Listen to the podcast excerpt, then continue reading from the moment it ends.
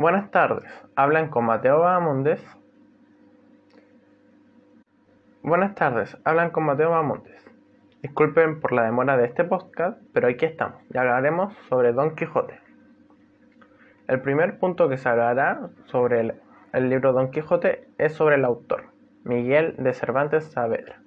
Nacido el 25 de septiembre de 1547 en Alcalá de Henares, España, y fallecido el 22 de abril de 1916, con su obra Don Quijote ha vendido más de 400 millones de ejemplares y ha sido traducido en 12 idiomas diferentes.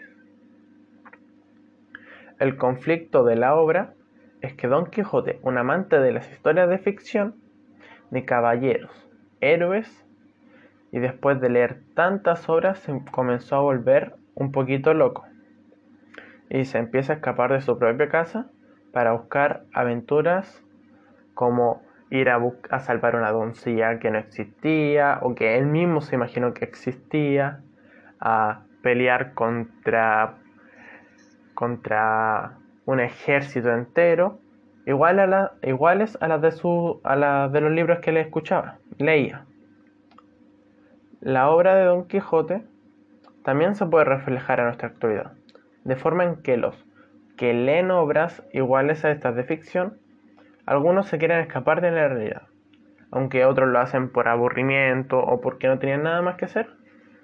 Hay gente que sí lo hace para escaparse de la realidad, aunque eso no es bueno, porque siempre hay que tener un punto medio en que hay que volver a una realidad, aunque no sea la mejor del mundo, pero hay que hacerlo para tener un poco de sentido y no volvernos locos como Don Quijote.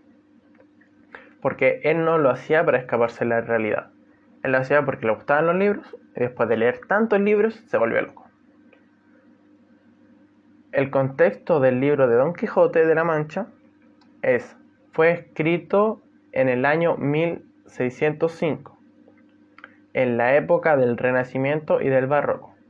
Durante esta época la inspiración de los hombres eran las mujeres, para el arte, para sus acciones, etc. En el libro Don Quijote siempre menciona a su amada doncella, Dulcinea, del Toboso.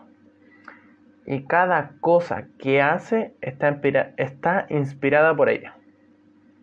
Cuando está a punto de comenzar una aventura, le reza a Dulcinea o dice que ella es su inspiración y Dulcinea siempre está mencionada en el libro, cuando Don Quijote está a punto o va a hacer algo. Y bueno, muchachos, los que me oyen, gracias por estos tres minutos, por escucharme. Este es mi, es mi podcast sobre Don Quijote. Gracias. Hasta luego.